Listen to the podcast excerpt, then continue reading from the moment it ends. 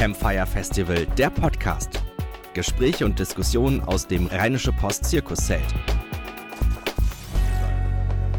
Richard, du hättest doch direkt weitermachen können. Es kennen dich doch schon alle. Ähm, herzlich willkommen zurück im RP Medienzirkus. Ähm, es wird so langsam wärmer. Ich glaube, noch geht's. Ich habe die Hoffnung, dass wir später auch noch ein bisschen mehr Wände aufmachen können, sodass hier ein bisschen mehr Frischluft durchweht. Ähm, ja, gerade eben beim ähm, Rheinischen Mediengipfel habe ich mich total gefreut, wie gut das geklappt hat mit unserem Manegenmikrofon hier vorne. Für alle, die neu dazugekommen sind, nochmal der Hinweis, wenn ihr eine Frage habt oder einen Gedanken loswerden möchtet, müsst ihr nicht warten bis ganz zum Schluss. Einfach zwischendurch zu diesem Mikrofon hier gehen, sich hinstellen, vielleicht ein bisschen bemerkbar machen, dass der Moderator oder die Moderatorin euch sieht und dann könnt ihr eure Beiträge loswerden. Und ich bin sehr gespannt darauf. Vielleicht ja schon in der nächsten Session die ein bisschen unangenehm werden könnte für uns Medienmacher. Ach Quatsch. Ähm, Journalisten wird ja oft vorgeworfen, dass sie viel zu zahm umgehen mit ihren Branchenkollegen. Es wird viel zu selten mal in der Berichterstattung thematisiert, was alles schief läuft in anderen Redaktionen, ganz zu schweigen von der eigenen Redaktion natürlich. Und vielleicht ist da was dran. Und zum Glück gibt es die beiden Kollegen, die jetzt gleich hier auf die Bühne kommen. Denn niemand in Deutschland macht Medienkritik so schlau und so gründlich und so genussvoll wie diese beiden Herren. Und unser Moderator ist der Mann, den Sie eben schon gesehen haben, Richard Gutjahr. Kommt doch einfach gleich mit.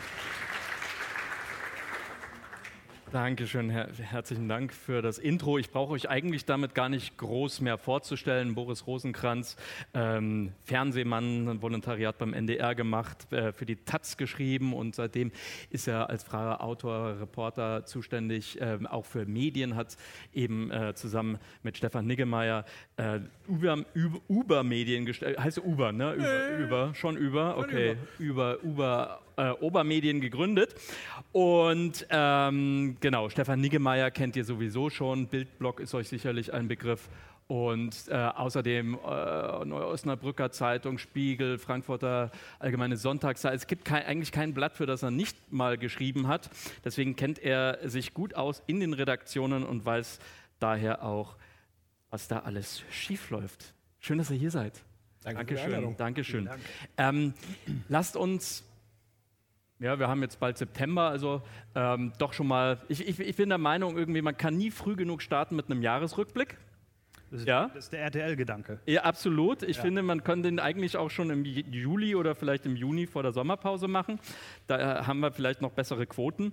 Nein, lasst uns mal tatsächlich mal eintauchen in dieses Medienjahr aus der, aus der, mit der Journalismusbrille drauf. Da ist ja eine Menge Geschirr zerschlagen worden. Und Ellen Inni hat vorher schon gesagt, eigentlich war das ja schon 2018, als es losging, im Dezember mit dem Big Bang, dem Fukushima des Journalismus, äh, Klaas Relotius beim Spiegel. Ausgerechnet bei einer Publikation, die im Slogan vor ein paar Jahren angefangen hat zu sagen, Mut zur Wahrheit. Ne?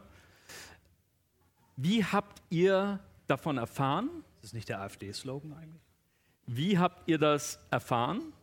Und wie habt ihr dann reagiert? Weil das ist ja im Prinzip euer, euer, euer Mark- und Leibthema. Also wie ging das los? Wann habt, habt ihr das zum ersten Mal erfahren, Mensch, da geschieht gerade was beim Spiegel? Wir haben die äh, Vorabmeldung gesehen an dem Tag, als es dann äh, hieß, der Spiegel würde eine Pressekonferenz machen in eigener Sache. Und äh, das, das kam vorher raus und dann haben wir im Büro gesessen und äh, haben überlegt, was äh, kann das wohl sein, äh, weswegen man da groß eine Pressekonferenz anberaumt. Also wir haben nichts früher gewusst als alle anderen. Wir saßen da äh, und ich glaube ja irgendwie so vormittags kam dieses äh, Spiegel kündigt Pressemitteilung an und irgendwann dann ein paar Stunden später gab es ja dieses große äh, Stück schon, wo sehr ausführlich der ganze Fall beschrieben wurde.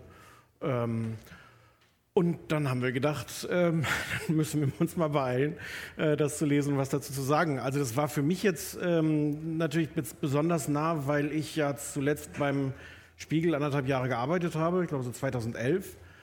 Ähm, und ähm, ich schon auch Dinge da erlebt habe, die nicht so toll waren. Aber was eigentlich das Tollste war, was ich beim Spiegel erlebt habe, ist wirklich die Zusammenarbeit mit dieser Dokumentation, ähm, die ja jeden Text äh, prüft und ich habe das halt als, als Mitarbeiter einfach erlebt, wenn man dann so einen Text abgibt und dann kommt irgendwann der Anruf von dieser Dokumentation. Es geht so durch verschiedene Abteilungen und dann kommt irgendwann der Anruf von der Dokumentation und die wollen dann wirklich alles, was man da reingeschrieben hat, erklärt. Woher wissen sie das? Ist das wirklich? Aber hier nochmal nachgeguckt, da steht das anders. Es ist wahnsinnig lästig und es ist wahnsinnig toll.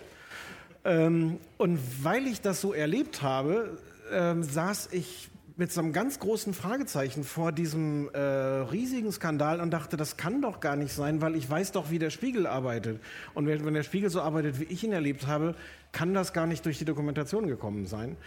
Ähm, und es hat sich dann erst so ein bisschen mit Verspätungen herausgestellt, dass tatsächlich da in Gesellschaftsressort, wo Klaas Relotius war, andere Regeln galten und die nicht diese Art Dokumentation hatten. Ähm, und zwar irgendwie sehr bewusst nicht. Ähm, und das ist für mich auch im Grunde so die größte Erschütterung daran. Also gar nicht dieser Slogan äh, Mut zur Wahrheit, ähm, sondern es gab da tatsächlich auch so ein Werbemotiv mit dem Chefdokumentar, äh, wo auch völlig zu Recht gesagt war, wir überprüfen jedes einzelne Wort. Und ich habe das geglaubt. Also es war eine Werbekampagne, aber weil ich da gearbeitet habe und ich kenne das aus der Arbeit, die mich dann betroffen hat, dass die wirklich jedes Wort geprüft haben. Und das war so die größte Erschütterung zu wissen, okay, es gibt in diesem Prüfen aber riesengroße Leerstellen, die der Spiegel da gelassen hat. Und deswegen war überhaupt nur so ein Glas Relotius möglich. Und das war für mich äh, komplett undenkbar vorher. Also insbesondere, ganz viel an dem Skandal ist undenkbar, aber insbesondere dieser Teil, dass die Dokumentation an der Stelle gar nicht wirklich so aktiv war. Mhm. Kleine Richtigstellung, ich musste noch mal kurz nachgucken. Du hast natürlich recht, der Originalslogan lautet, keine Angst vor der Wahrheit. Ach, ähm, ja, keine Angst. Ja. Keine Angst vor der Wahrheit. Aber äh, ganz, nah dran. Ganz wichtig. Mal ganz kurz, nur damit wir wissen, sozusagen, ihr wisst alle Bescheid, wer hat äh, von dem Fall Klaas Relotius gehört? Mal kurz das Handzeichen bitte. Eigentlich alle. Gut, können wir, können wir, da, eigentlich, können wir da eigentlich tiefer noch mit einsteigen. Jetzt wollen wir nicht äh, kein Spiegelbashing betreiben, weiß Gott nicht, weil wir wissen ja auch, dass so ein paar Dinge ja nicht nur beim Spiegel schiefgelaufen sind, sondern, und das muss nicht nur namentlicher Relotius gewesen sein, sondern auf einmal ging ja wie so, eine, wie so ein Dominoeffekt durch alle Redaktionen. Plötzlich irgendwie schaute man dann auf seine eigenen Sachen und hat festgestellt, uh, da haben wir auch so ein bisschen, wie soll man sagen, die Wahrheit verbogen. Ähm, wie habt ihr das wahrgenommen? Ist dieser ganze Prozess, der dann in sozusagen in der Folge ja immer noch nicht abgeschlossen ist, sozusagen. Wie habt ihr den miterlebt? Wie habt ihr den erkannt? Habt ihr gesagt, das wurde ordentlich aufbereitet oder habt ihr gesagt, nee, ähm, da braucht sich, hat sich eigentlich keiner wirklich mit, mit, mit Ruhm bekleckert? Also wir sprechen jetzt auch hier wieder darüber und das ist mein Eindruck auch, das hat tatsächlich äh, alle Journalistentagungen, alle Journalistentreffs natürlich irgendwie so überschattet dieses Jahr. Ich war beim äh, äh, Tag des sogenannten Tag des Journalismus des Stern in Hamburg vor ein paar Monaten. Äh, am Abend wurde da der renommierte Henry-Nannen-Preis verliehen und äh, am Tag gab es dann nochmal Talks mit den äh, Autorinnen und Autoren, die äh, eben abends nominiert waren. Und äh, da merkte man, es wird jetzt über ganz andere Dinge hier gesprochen. Da werden also wirklich Details nochmal abgefragt. wenn also ein Autor geschrieben hatte, ähm, quasi aus der Sicht des Protagonisten, den er da porträtiert, äh, dann hieß es, hätten Sie nicht eigentlich schreiben müssen, äh, er sagt, dass er, also um sich noch so ein bisschen davon zu distanzieren, Sie nehmen diese Rolle so ein. Äh, es ist irgendwie überall äh, gewesen dieses Jahr und äh, so ein bisschen wurde man dann fast schon, also auch Netzwerkrecherche im Sommer irgendwie der Sache fast schon ein bisschen äh, überdrüssig.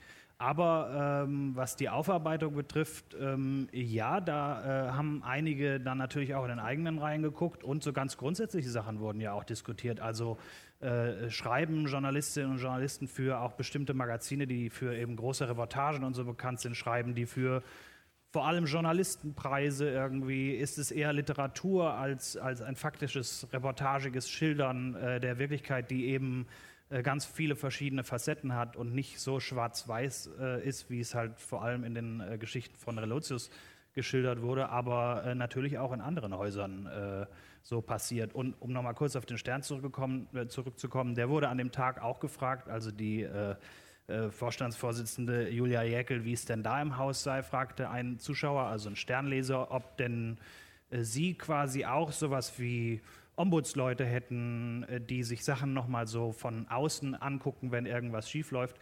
Äh, sie hat dann äh, sehr lange die äh, Spiegelkommission gelobt, wobei man da, wie wir inzwischen wissen, natürlich auch noch einige Zweifel haben kann.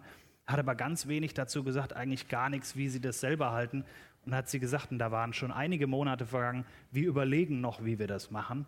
Und da war so ein bisschen mein Eindruck, okay, wie, wie lange will man eigentlich dann noch über, überlegen, äh, wie man eben jetzt Sachen checkt, äh, wie man Reporter irgendwie neu einsetzt und versucht da eben nicht in so eine Falle zu tappen, die natürlich Relotius ist natürlich so ein Peak, aber darunter die Ebene, auf der sich viel abspielt, ist natürlich auch wichtig. Mhm. Äh, Stefan, vielleicht, um das nochmal so ein bisschen in, äh, in, in was Handfestes zu verwandeln, was haben wir denn jetzt konkret erfahren und gelernt aus diesen ganzen Untersuchungen und Berichten, weil es ist ja nicht nur dieser eine dieser eine Journalist oder äh, der, der, der, der betrogen hat, sondern das ist ja, das Problem steckt ja tiefer im Journalismus. Wo tatsächlich, sag, sag, würdest du sagen, wo, wo, wo lag da der Hund begraben? Ich finde das ähm, schwer, weil da so viele Sachen zusammenkommen. Ich glaube nach wie vor, dass Relotius ein totaler Einzelfall war. Also ja, es gab auch danach so ein paar andere Fälle von Reportern, die betrogen haben. Äh, aber mit dieser Systematik, in, in, äh, in dieser Konsequenz, glaube ich, bin ich nach wie vor überzeugt, wird es da sehr, sehr, sehr wenig Fälle geben mhm. im deutschen Journalismus. Insofern ist das, glaube ich, ist Relotius nicht typisch. Ähm, aber das ähm, aber er hat natürlich völlig zu Recht, hat, hat, äh, hat das äh, so ein Zweifeln äh, ausgelöst. Zum Beispiel das ganze Genre der Reportage, also wie Boris gerade schon sagte, war plötzlich so unter Generalverdacht. Sind das eigentlich Leute, die nur schön schreiben und die dafür die, die Wahrheit so gerade biegen? Und da gibt es ähm, glaube ich, eine nötige Diskussion. Und wie das dann bei, bei solchen Fällen auch ist, gibt es dann auch so eine Überreaktion, dass natürlich Leute sagen, es muss alles weg, wir schreiben jetzt nur noch äh, im Grunde. nachrichten Ja. ja. Und da gibt es jetzt Überreaktionen, aber ich glaube, diese, diese Diskussion ist erstmal gut und richtig. Ähm, und in Wahrheit muss man natürlich auch sagen, was bei Relotius ja auch dazu kam, ist, dass der, und ich glaube, was, was äh, für viele Leute, die sehr skeptisch auf Medien schauen, was im Grunde für die der Ha, wir haben es immer schon gesagt, Moment war, ist, der hat, Relotius hat die Geschichten geschrieben, die die Leute lesen wollten, die die Redaktion lesen wollte und wo man auch annahm, die das äh, Publikum lesen will. Also die Trump-Wähler als im Grunde tumbe Idioten darstellt. Ähm, das war nicht nur eine, ein, ein Schönmachen und Glattmachen der Wirklichkeit, sondern das war auch so ein Passendmachen, wie man es sich politisch wünscht. Ähm, und das ist, glaube ich, das gibt es, wenn, man, wenn, wir ehrlich sind, gibt es das häufiger, nicht so krass wie bei, Relotius, aber das gibt es natürlich. Und das ist, glaube ich, fast der heikelste Punkt, weil das natürlich genau der Vorwurf ist, der in der zugespitzten, zugespitztesten Form von äh, Lügenpresserufern äh, formuliert wird, zu sagen, ihr schreibt das, wie ihr glaubt, wie die Wahrheit sein soll, nicht wie sie wirklich ist. Und da äh, die Diskussion wird, glaube ich, lange noch nicht enden. Und das, und das ist auch gut, äh, dass da Journalisten vielleicht also auch ein bisschen demütig sind an der Stelle. Und wenn man da ehrlich ist, ist das jetzt beim Spiegel vielleicht dann auch nicht so ganz überraschend, weil wenn man den Spiegel ein bisschen kritisch liest, ist der Spiegel garantiert ein Medium, was äh, seit Jahrzehnten eigentlich gerne auch so Thesenstücke schreibt und so schreibt, dass man jetzt nicht unbedingt abgewogen Pro und Contra da aufzählt, sondern ähm, schon all das da reinpackt, was für die eigene These spricht und was das andere lässt man eher weg. Ähm, und ich glaube, die Wirkung da ist verheerend, also für, für Glaubwürdigkeit. Äh, und die einzige Chance ist da, ja, das kritisch aufzuarbeiten und mh, noch genauer hinzugucken als früher. Kriegt ihr da auch irgendwie, wie soll man sagen, also profitiert ihr von solchen Skandalen, dass dann mehr Leute zu euch auf die Seite kommen oder dass die Leute sich bei euch sozusagen melden und sagen, ich habe noch ein viel dolleres Ding? Also die, die Petzen? Ja. ja. Sowohl als auch, ja. Also äh, tatsächlich ist es ähm, etwas, wo Leute dann auf unsere Seite kommen, weil sie unsere Stefans, welche auch immer, Einschätzung zu der Sache, also Stefan hat es damals relativ schnell geschrieben, als diese große Enthüllung in eigener Sache von Ulrich Fichtner kam beim Spiegel, wo wir im Büro gesessen und das gleichzeitig gelesen und uns immer Zitate hin und her geworfen haben, gesagt haben, was, steht es da wirklich irgendwie? Und äh, Stefan hat es schnell aufgeschrieben und dann kamen viele Leute, die das äh, lesen wollten. Ja, also äh, und es ist äh, natürlich auch so, dass und nicht nur in solchen Fällen ähm, wir immer wieder Hinweise kriegen, was auch sehr gut und wichtig ist, weil bei dem Riesenangebot an, an Medien, äh, wo wir ohnehin schon blinde Flecken haben, mhm. äh, weil wir nicht alles gucken können, ist mhm. es natürlich wichtig, dass Sie alle uns schreiben, äh, ähm, was Sie gesehen haben und äh, wir dann nochmal gucken, ob da vielleicht eine größere Geschichte hintersteckt. Also ein ganz, ganz konkreter Fall war noch, ähm, Das haben wir auch aufgeschrieben vor ein paar Wochen. Es gibt noch so einen Fall äh, von einem Sportredakteur vom Spiegel, der im Grunde vor fünf Jahren spielt, wo der, ähm, ich sage jetzt mal mutmaßlich, wirklich eine Geschichte auch ähm, gefälscht hat ähm, und wo sich der Spiegel trotz erdrückender Beweise seit fünf Jahren im Grunde weigert zuzugeben, dass diese Geschichte falsch war. Das war, das ist zum einen erschütternd, finde ich das, weil der Spiegel da gar nichts gelernt zu haben scheint aus, aus Relotius in der Art, wie sie damit umgehen. Ähm, aber das war zum Beispiel auch so auf deine Frage, äh, genau die Reaktion, dass da Leute auf mich zugekommen sind, nachdem Relotius war und die unsere Berichterstattung gesehen haben, gesagt haben, äh, übrigens, wir hätten hier nochmal einen anderen Fall. Mhm. Ähm, also das passiert natürlich dann, ähm, dass wir insofern davon profitieren von so einem Thema. Und äh, um das kurz noch äh, zu ergänzen, das ist auch tatsächlich wirklich was, was, was ich sehr, sehr ärgerlich finde. Also äh, so wie das Steffen Klusmann, der neue Chefredakteur des Spiegel, gesagt hat, dass Relotius quasi ein heilsamer Schock äh, gewesen sei. Äh, wenn man dann jetzt in diesem Fall äh, mit dieser Sportgeschichte, die wirklich ja schon sehr, sehr alt ist, wo es immer mal wieder Kollegen gab, die dann auch den Spiegel angefragt haben, der Spiegel sich immer wieder sehr verhalten dazu geäußert hat, dass gerade jetzt eigentlich, wo man sagt, das war ein heilsamer Schock, wenn jetzt nochmal kritische Fragen kommen und es wirklich viele, viele Hinweise gibt, dass das gefälscht sein könnte, mhm. dass man da auch eher sehr allgemeine, eher ausweichende Antworten bekommt und also in äh, Wahrheit keine. Äh, in Wahrheit keine und vor, äh, ich äh, habe inzwischen angefangen auf Twitter äh, quasi so einen Counter zu starten. Ich habe heute noch gar nicht äh, nachgetragen. Ich glaube, heute sind es jetzt irgendwie 18 oder 19 Tage. Vor 19 Tagen hat der Spiegel gesagt, sie würden sich in Kürze ausführlicher dazu äußern. Vielleicht holen wir den BER noch ein. Äh, mal gucken. Also das ist, aber wirklich, das ist ja, äh, also woran liegt das? Mhm. Müsste nicht jetzt eigentlich gerade dann eben so ein Haus wie der Spiegel sagen, okay, Hosen runter. Das, das, das kann nicht sein, das wollen wir nicht, das haben wir jetzt einmal erlebt, das müssen wir jetzt dann quasi auch aufklären. Die Geschichte werden wir bei euch äh, wahrscheinlich dann weiter verfolgen können. Da bin ich sehr gespannt darauf. Ja, heilsamer Schock oder man kann es auch vielleicht auch Einlauf bezeichnen oder so, ist ja auch eine reinigende Erfahrung. ähm, äh, ja. Wollen wir zu einer anderen reinigenden Erfahrung kommen? Die hat erstmal die Politik erschüttert und jetzt tatsächlich vor ein paar Tagen, Sommerloch-Thema vielleicht, manchmal gibt es Krokodile, manchmal aber auch YouTuber mit blauen Haaren. Auf einmal meldet sich Rezo zurück. Wer kennt Rezo? Kurz das Handzeichen, nur damit wir wissen, von wem wir reden. Genau, also. Liebe genau. Grüße nach Aachen. Kommt so ist Aachen, es. Ne? Ja, genau. Der hat heute im Spiegel tatsächlich einen Aufsatz geschrieben darüber, über die Frage, ne, er hatte so einen kleinen Beef mit dem Chef des, der Deutschen Journalistenvereinigung, äh, DJV. Ähm, und hat heute geschrieben, was er an Journalisten kritisiert. Das hat er vorher in einem kleinen, in, auf einem YouTube-Kanal gemacht. Und heute hat er das nochmal zur Schrift gebracht im, im, Spiegel zum Nachlesen. Konnte ich leider nicht, war hinter Paywall. Aber ja, die Überschrift war sehr das, Er das schöne Wort Feini in den, in den Spiegel. Feini, gleich, feini. genau. Feini fand ich sehr schön. Alles Feini. Alles Feini und prima. Alles und das, das letzte Wort von, von dem Essay ist Peace. Ja. Es ja ist, es, ich kann sehr, ich, ich, glaube, er hat recht. Es ist auch inhaltlich gut, aber es macht auch sehr viel Spaß, das zu lesen. Also ich kann es sehr empfehlen. Absolut. Also vielleicht mal 30 Tage den Spiegel abonnieren. ähm, genau. Ähm, die Überschrift des Artikels: Eine random Oma hätte von der DPA keine Entschuldigung erhalten. Also, Rezo hatte in einem Video tatsächlich also Journalisten kritisiert. Das war nicht so pauschal, wie es nachher dargestellt wurde. Er hat gesagt, manche Journalisten sind Idioten und nicht alle.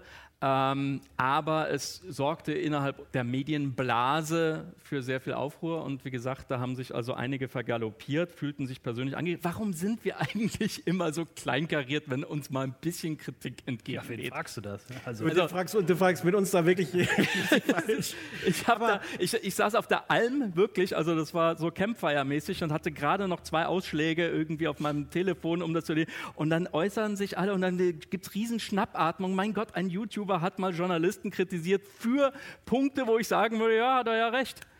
Aber ist es nicht Wahnsinn, was der für eine Macht hat? Also erst diese, diese CDU-Geschichte, wo auch schon in der äh, sogenannten Krisenkommunikation danach alles schiefgelaufen ist. Jetzt macht er ein äh, äh, Satire-Video bei, ja. bei zwei Comedy-YouTubern, Space Frogs, Space. Frogs äh, wo sie äh, äh, die Bild lesen und er sich darüber irgendwie lustig macht, dass da das Fernsehprogramm äh, für das lineare Fernsehen, ja, also wo man irgendwie um 20 Uhr vor der Mattscheibe sitzt, natürlich versteht er das nicht und natürlich hat er alles Recht, da irgendwie sich drüber lustig zu machen. Und plötzlich steht wieder alles in Flammen. Und ich, also ich weiß nicht, Die nächste, ich habe eben schon zu Stefan gesagt, wenn, wenn, wenn der sich als nächstes die Fleischindustrie vornimmt, dann brennen die Ställe. Ja, dann ist eine, Aber weil die die selber anzünden, nicht weil er die anzündet, Ja, sondern soll die ja, Landwirte dann versehentlich, genau. ups. Ja, also Aber ist das so ein bisschen, wie soll man sagen, äh, angeschossene Hunde? Also, weißt du, ich habe das Gefühl, der, der trifft da schon irgendwo einen Nerv, wo wir Journalisten ganz genau wissen, mein Gott, er hat ja sogar noch recht. Naja, und, und im Nachhinein bestätigen es Journalisten ja noch. Also er kritisiert den Journalismus, dass da auch nicht alles so toll ist.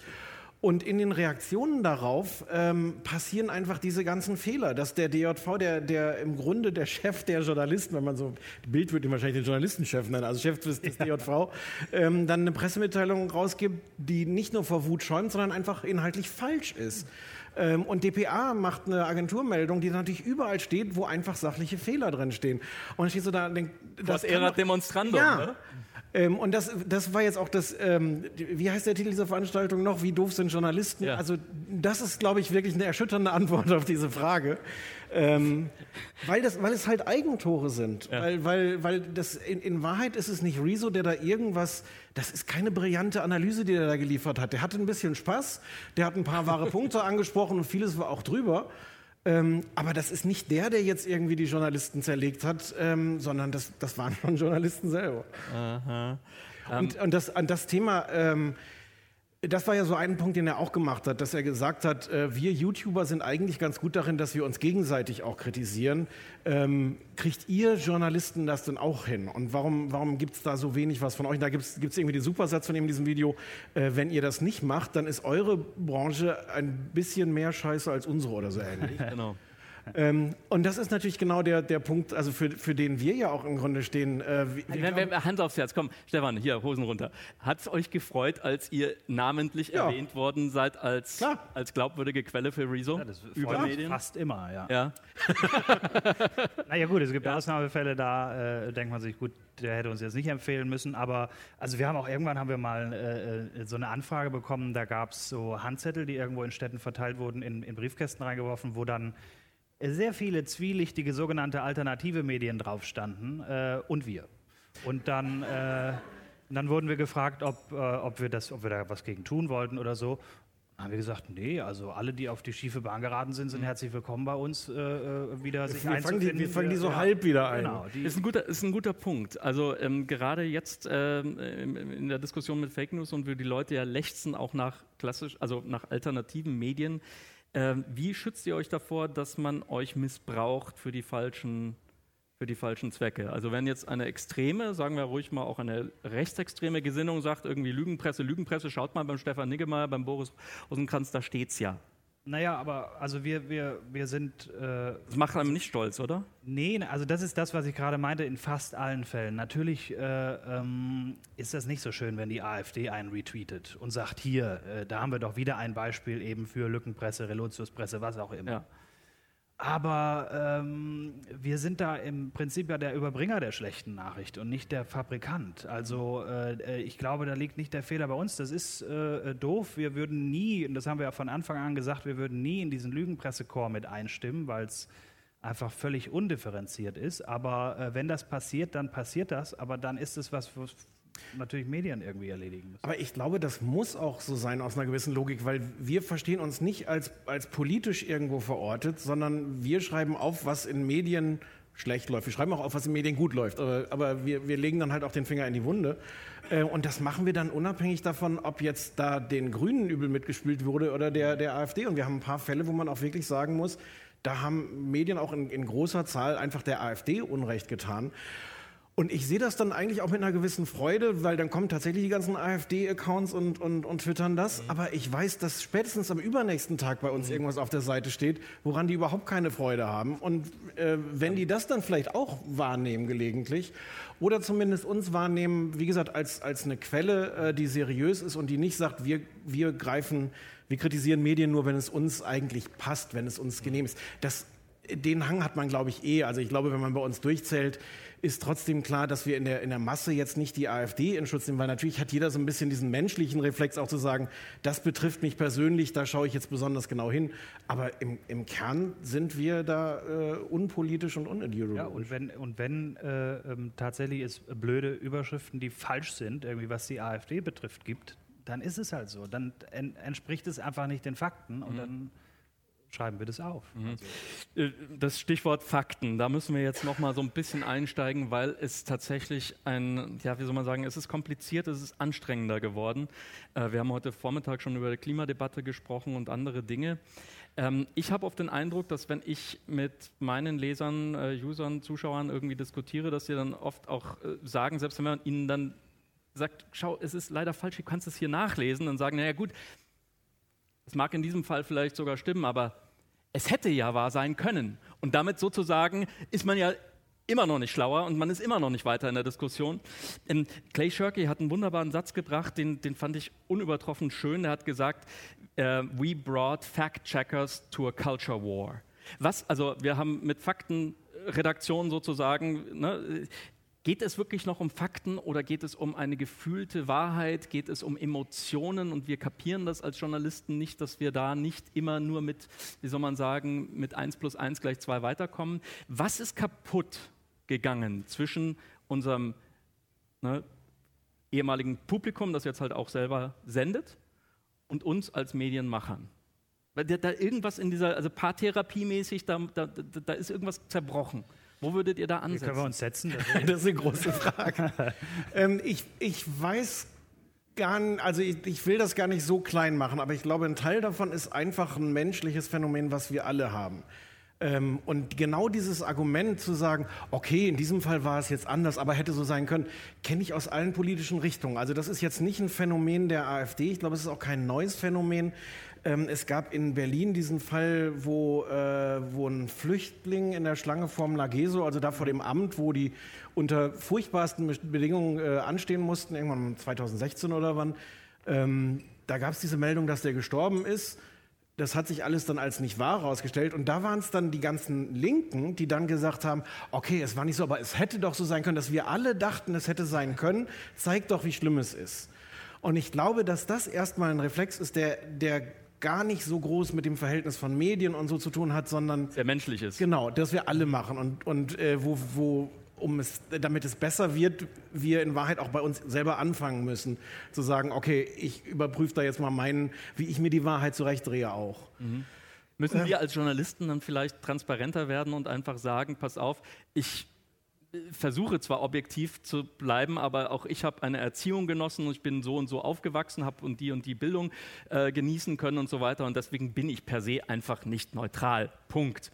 Ist das vielleicht so dieser, dieser innere Schweinehund, den wir überwinden müssen, dass wir sagen können, im Grunde genommen ist alles, was wir machen, subjektiv? Ähm, äh, ja und nein. Also ich glaube, es gibt journalistische Formen, wo es sich schon lohnt, diesem Objektiven so nah wie möglich zu kommen. Also das Anspruch. versuchen, den, den, Anspruch zu haben, äh, wir, werden, wir werden es nicht schaffen, die Wahrheit darzustellen, weil wir müssen immer irgendwas weglassen, wir müssen auswählen. Aber es, es gibt journalistische, nachrichtliche Formen. Ich glaube, da, da sollten wir äh, gerade als professionelle Journalisten versuchen, dem so nah wie möglich zu kommen. Und dann kann es aber andere Formen geben und ich glaube, da hilft es dann tatsächlich zu sagen, ich gehe hier mit meiner Biografie hin, gucke mich um bei irgendeinem Ereignis in irgendeinem Landstrich und sowas und erzähle das aber erkennbar als eine Geschichte, die durch meine, meine Augen äh, passiert. Und, und, es mag auch andere Interpretationen der gleichen Geschichte geben. Genau. Mhm. Na, okay. Und also, wie Stefan das sagte, das ist natürlich eine super komplexe Frage. Also ich wüsste da auch keine Antwort darauf. Also Armin Wolf, der äh, österreichische äh, Journalist. Klaus Kleber, ja. Äh, ne, ja. ja. Genau, der österreichische Klaus Kleber, ja. Äh, der hat es in, auf einer Journalistentagung mal gesagt, dass er dann halt, wenn er all das, was er an Fakten hat, an Statistiken, bla bla irgendwie, wenn er das alles ausgebreitet hat und die Gegenseite sagt dann, ich empfinde es aber anders. So, mhm. Also dann ist man natürlich an einem Punkt, wo soll man da weiter diskutieren, weil man hat keine, keine Basis mehr. Und das werden wir jetzt am Wochenende ja auch äh, in, in Brandenburg zum Beispiel erleben, dass da Leute, wie es gestern noch äh, ein, ein Wähler bei NTV sagte, irgendwie, er findet das Programm der AfD, findet er nicht gut. Nö, aber er wählt die trotzdem, weil er will halt einfach einen Denkzettel verpassen.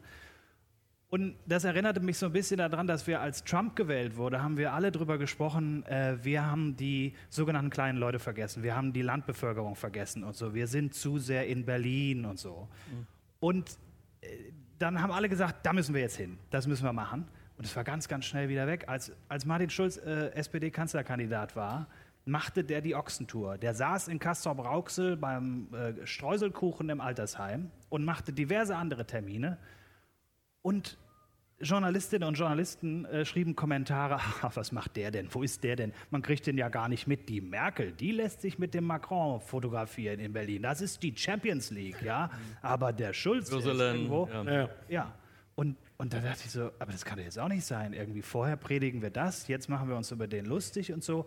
Also so Sachen, Versprechen und sowas werden halt dann irgendwie kurz eingehalten. Dann fahren alle ich, also ich setze drauf, dass am, am Montag es wird ein Dorf in Brandenburg geben, was den Peak hat, wo es die meisten sind, die AfD. Und da werden die Rundfunk Da fallen alle ein. Ja. ja. da kommen, kommen sie von überall her, so wie sie das gemacht haben in äh, Dorf Chemnitz, dem Wahlkreis ja. von, von Frauke Petri. Da sind alle hingefahren. Dann stand der MDR-Reporter stand oben auf dem Hügel und sagte, hier ist überhaupt niemand. Das könnte daran liegen, dass die Leute arbeiten gehen. ja, oder, wie der Bürgermeister mir nachher erzählte, die sind halt alle drin geblieben und haben geguckt, oh Gott, oh Gott, Journalisten irgendwie, wollen wir gar nichts mit zu tun haben. Ja? Dann kommen alle und hinterlassen verbrannte Erde und sind äh, irgendwie nach, nach zwei Tagen oder nach einem Tag wieder weg, auch wenn sie versprochen haben, sie machen irgendwie jetzt ein Langzeitporträt und begleiten die Stadt oder das Dorf irgendwie über ein Jahr. Passiert nicht. Mhm, das heißt, Anspruch und Wirklichkeit ist da auch in den Medien oftmals irgendwie ähm, eine unterschiedliche Sache. An euch die Einladung, wenn ihr Fragen habt. Ähm, ja, dann fangen wir gleich mit dem Fragenteil an. Sehr, sehr gerne. Hier sind eure Experten.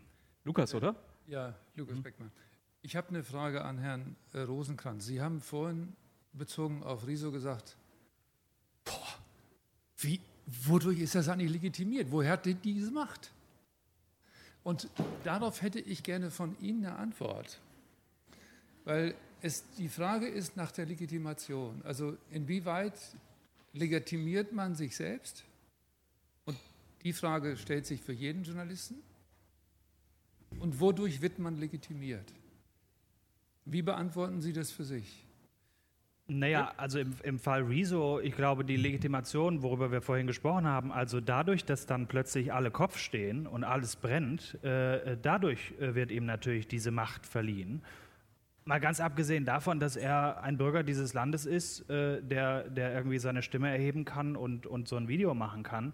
Äh, das, was dann daraus wird, das haben tatsächlich andere gemacht. Äh, also die verleihen ihm diese Macht, äh, dass er, wenn er dann eben kurze Zeit später wieder irgendwie ein paar Sätze in so einem satirisch gemeinten Video eigentlich sagt, dass dann plötzlich alle irgendwie ausflippen.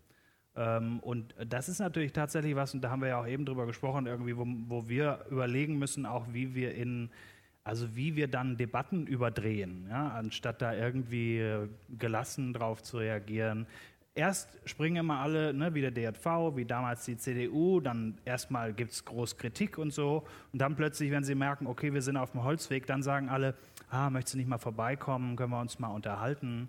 Äh, also ich glaube, es, das ist schon irgendwie was, was, was die Gegenseite äh, betrifft, weil ansonsten äh, wäre sein Video, was er zum Beispiel über die CDU gemacht hat, das wäre unter YouTubern äh, irgendwie wäre das rumgegangen, aber hätte nicht so eine Reichweite bekommen. Wobei man ja auch sagen kann, ich weiß nicht, wo das jetzt steht, wahrscheinlich bei 5, 6, 7 Millionen. Nee, weit drüber, mehr, weit drüber. Noch weit drüber. Ja, ja. Äh, da müssen wir ja auch nicht drüber reden. Also wie viele von denen, die es angeklickt haben, haben tatsächlich diese Stunde oder so geguckt. Ja, also da werden natürlich dann auch 16 Millionen.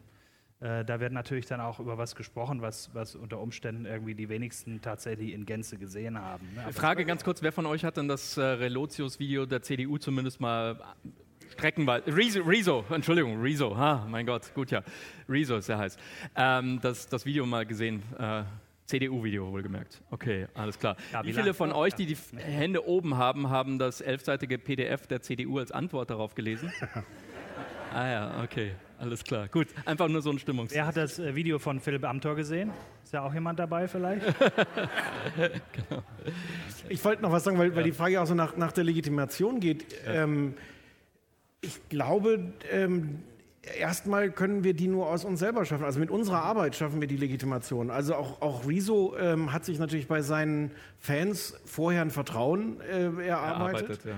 Ähm, und auch das ist, also wir haben, glaube ich, immer noch auf der Startseite stehen, äh, nominiert für den, den Grimme Online Award, aber die, Legi also die Legitimation, dass Leute sagen, wir gucken uns das an, wir hören das zu und wir nehmen es vielleicht auch mal ernst, was wir machen, ähm, entsteht nur durch unsere Arbeit, dass wir uns das erarbeiten. Und ich glaube, das müssen Medien auch tun und das machen zunehmend auch einzelne Journalisten, die, die irgendwie mindestens so wichtig werden für, für Glaubwürdigkeit und Vertrauen wie die große Marke. Ähm, also ich glaube, äh, Früher hätte so eine Marke wie Spiegel oder Zeit alles andere überstrahlt. Mhm. Äh, was, nicht mehr so nicht, nicht zwingend. Also ich glaube, die sind immer noch sehr stark, ja. das dürfen wir jetzt auch nicht überschätzen. Trotz Relotius, ja. glaube ich, ist, der, ist die Marke Spiegel immer noch für ganz viele Leute. Es kommt natürlich auch immer drauf an, wen du fragst. Ne? Also Rezo vorher kannte keine Sau, außer eben unsere Kinder. Und da würde ich Sie, äh, Lukas, gerne einladen, nachher noch ein bisschen da zu bleiben, weil wir reden nachher über TikTok. Das ist so der nächste heiße Scheiß, nachdem wir also Facebook den Jugendlichen weggenommen haben ähm, und mittlerweile auch schon Instagram äh, von, von Lehrern, Hoch, äh, Volksschullehrern und so weiter übervölkert ist, äh, suchen die sich ein neues Refugium, die Jugendlichen. Und für das nächste halbe Jahr würde ich sagen, ist das noch TikTok. Und äh, das schauen wir uns nachher an, was, was die dort machen. Ne? Und das erarbeiten die sich. Ist Düsseldorf jetzt eigentlich Dagi oder Bibi?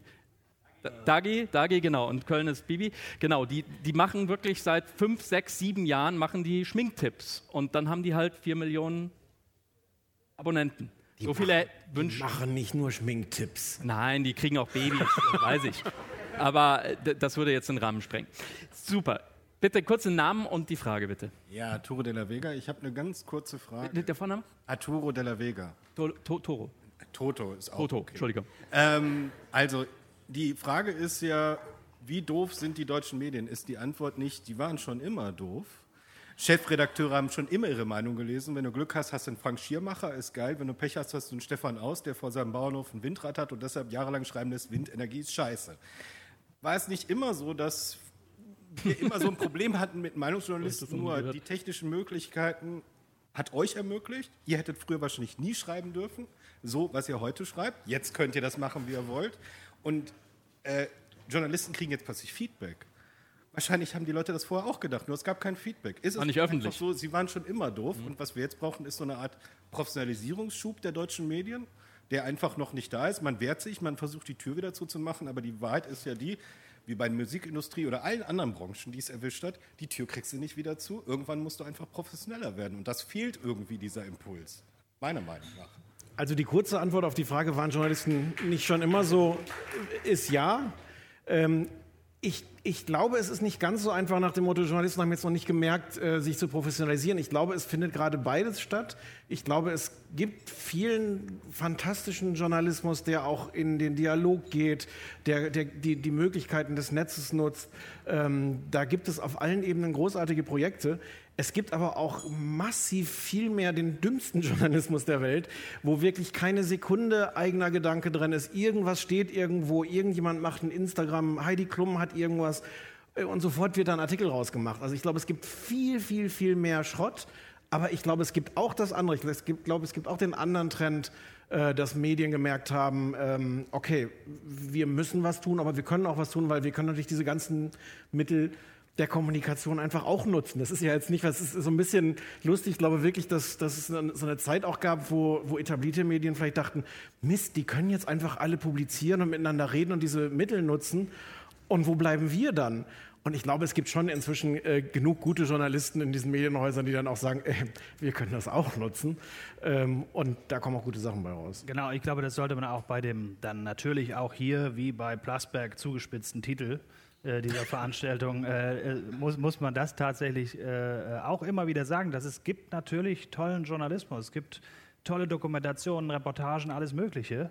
Ähm, aber so wie es Stefan gerade sagte, also es gibt zum Beispiel dieses Genre, dass Journalisten herausgefunden haben, dass äh, Lena Meyer-Landrut unter ihrem T-Shirt Brustwarzen hat. Äh, und äh, darüber werden wirklich jeden Tag Artikel gemacht. Wenn sie wieder ein Foto äh, Am Ende noch Instagram zwei. postet. Ja. Ja, ja, ja. äh, äh, und, und das ist natürlich irgendwie äh, ganz schlimm. Und die andere Sache ist die. Aber die, also- ganz kurz, die werden natürlich auch geklickt. Also wenn wir jetzt so eine Ja, das wollte ich jetzt gerade, wollte ich wenn wir so eine Journalistenbeschimpfung machen, müssen wir natürlich auch eine Publikumsbeschimpfung an der Stelle doch machen. bitte mal hier die Kollegin zu Wort kommen. Sag nochmal deinen Namen und deine Frage. Genau, nee, Deshalb habe ich jetzt gar nicht geklatscht. Ich fand es einfach gut, mal die zweite Seite reinzunehmen. Weil ich fange mal beim Titel an. Das Problem ist für mich schon der bestimmte Artikel. Die deutschen Medien. Ich, ich persönlich bin dafür, dass wir auf allen Seiten ein bisschen mehr differenzieren müssen. Und an der Stelle gebe ich euch jetzt mal einen Einblick in mein Seelenleben. Ich bin Andrea Hansen. Ich bin stellvertretende Landesvorsitzende des Deutschen Journalistenverbandes hier in NRW. An dem Tag, als äh, dieses Rezo-Video diskutiert worden ist, hatte ich einen aktuellen Dreh. Dann kriegst du nichts mit von der Welt. Und Das Journalismusvideo, nicht das Genau, CDU-Video. Das, das Journalismusvideo. So, und ich war äh, unterwegs, arbeiten und musste aber immer wieder meine E-Mails checken, um zu gucken, ob es neue Infos gibt. Und dann sah ich erst, DJV meldet sich zu Rezo-Video. Da habe ich das erste Mal gedacht, dummer Fehler. so, dann ähm, Naja. musste ich aber weiterarbeiten und dann sah ich Pressemitteilung zurückgezogen. habe ich gedacht, oh, mega scheiße. So, jetzt steht ihr da oben und ähm, du sagst irgendwie, ja, der deutsche, die Deutsche Journalistenvereinigung, Punkt 1 heißt Verband. Band, ja. Ähm, Punkt 2 ist ein Bundesverband mit ganz vielen Landesverbänden. Das heißt, wir haben uns erstmal untereinander darüber auseinandergesetzt und das war nicht so cool für alle Beteiligten. Ich habe dann angefangen, das auch auf Twitter transparent zu machen. Ich dachte, ich habe jetzt überhaupt keinen Bock darauf, dass irgendwie die alle auf einmal alle gleich doof sind. Und das ist für mich das Kernproblem. Und jetzt komme ich zu einem Lösungsansatz, weil ich das neben der Differenzierung für die zweite wichtige Kerntugend halte. Selbsterfahrung hilft an der Stelle eine ganze Menge. Richard, du hast eine ganz schlimme Erfahrung gemacht. Ich glaube, jeder Journalist, der irgendwann mal auch nur am Rande selber Gegenstand von Berichterstattung geworden ist, geht hinterher ganz anders zu Werke. Und wenn über Relotius geredet wird, dann kann ich nur sagen, also ich bin eine ganz popelige Regionalfernsehjournalistin. Das hat mit meiner Welt nichts zu tun. Wir machen uns am Mittagstisch gegenseitig regelmäßig das Leben schwer. Warum hast du das so gemacht? Warum hatten wir das Thema im Programm und das nicht? Und das hätte länger und das hätte kürzer. Die Wirklichkeit im Journalismus ist komplexer, als wir selbst sie oft darstellen.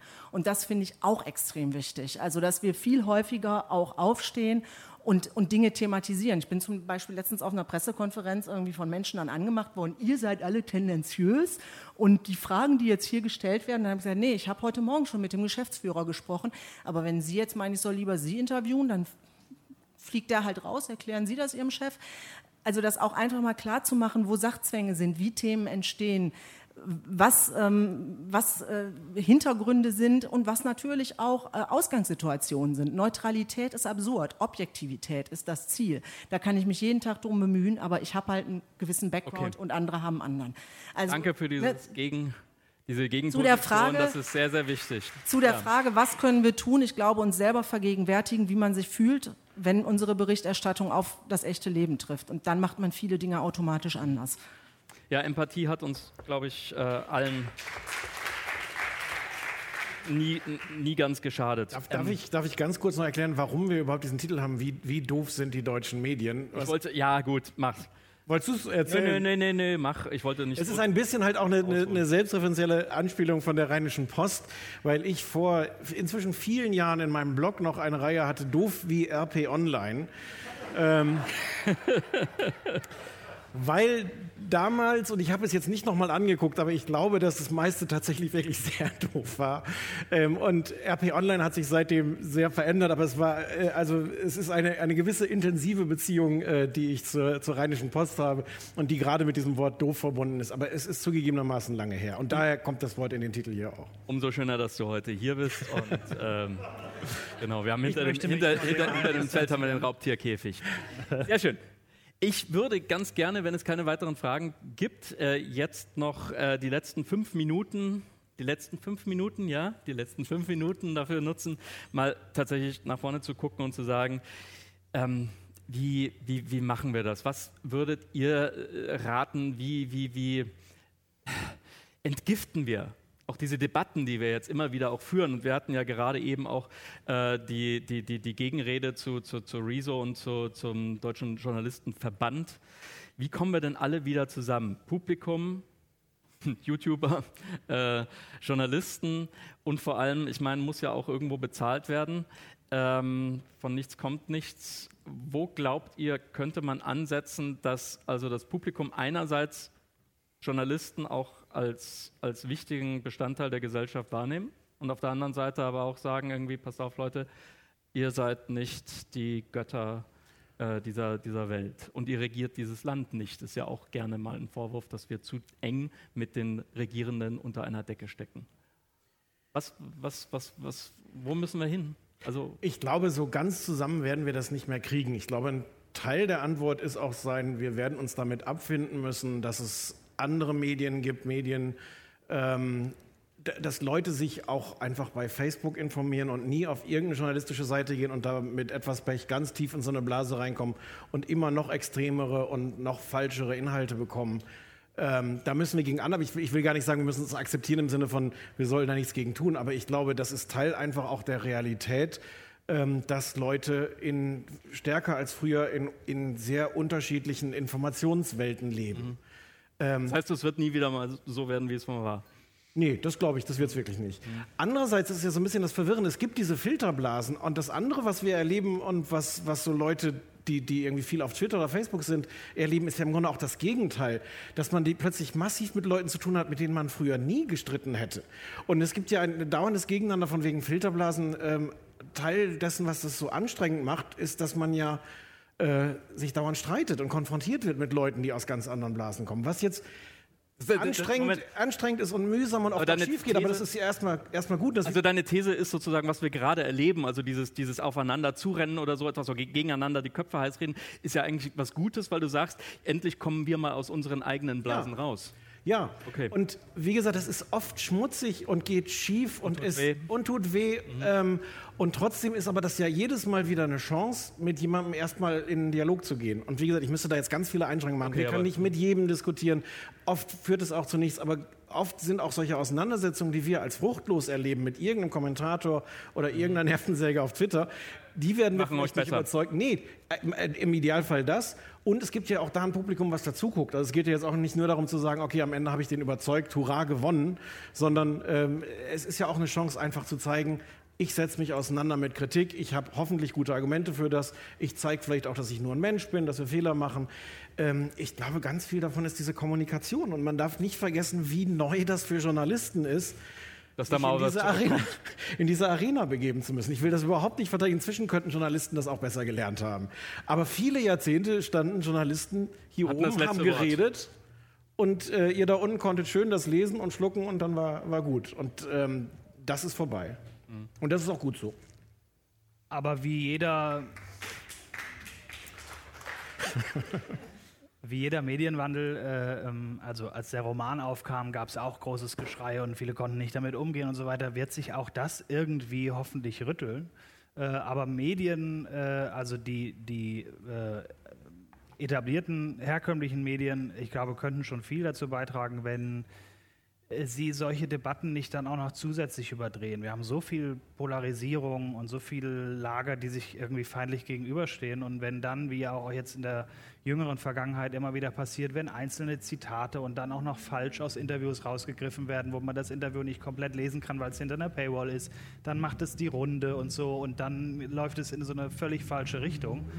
Und äh, ich glaube, da wäre, wir haben anfangs äh, 2016, als wir begonnen haben, haben wir ein Interview mit Anne Will gemacht und haben sie so gefragt, was so ihr Ziel quasi für dieses äh, Jahr äh, sei. Und dann hat sie gesagt, möglichst eine Versachlichung.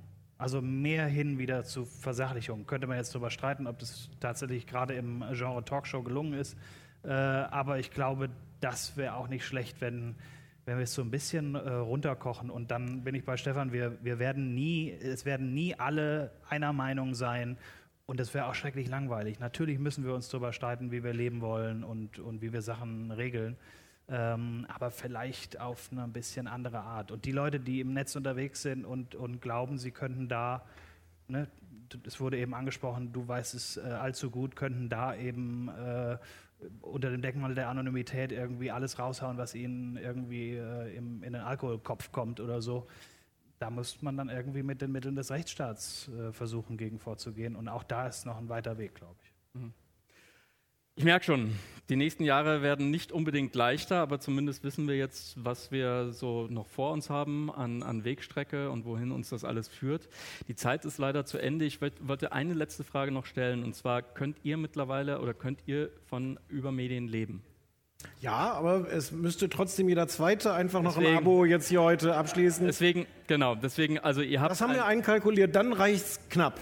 Ja. Verstehe. Das heißt also, wenn das Rückfahrtticket noch sozusagen reinkommen soll, dann. 3,99 Euro im Monat, erster genau. Monat gratis, einfach testen, anmelden, äh, kostet nichts. Schaut euch das mal an, wie gesagt, und äh, überlegt euch, ob euch das was wert ist, genauso wie natürlich das Abo vom RP. Herzlichen Dank. Vielen Dank, Boris Roden, Rosenkranz und Stefan Niggemeier. Vielen Dankeschön. Dank. Dankeschön. Viele Texte und Bilder vom Campfire Festival gibt's auch auf zeitgeist.rp-online.de.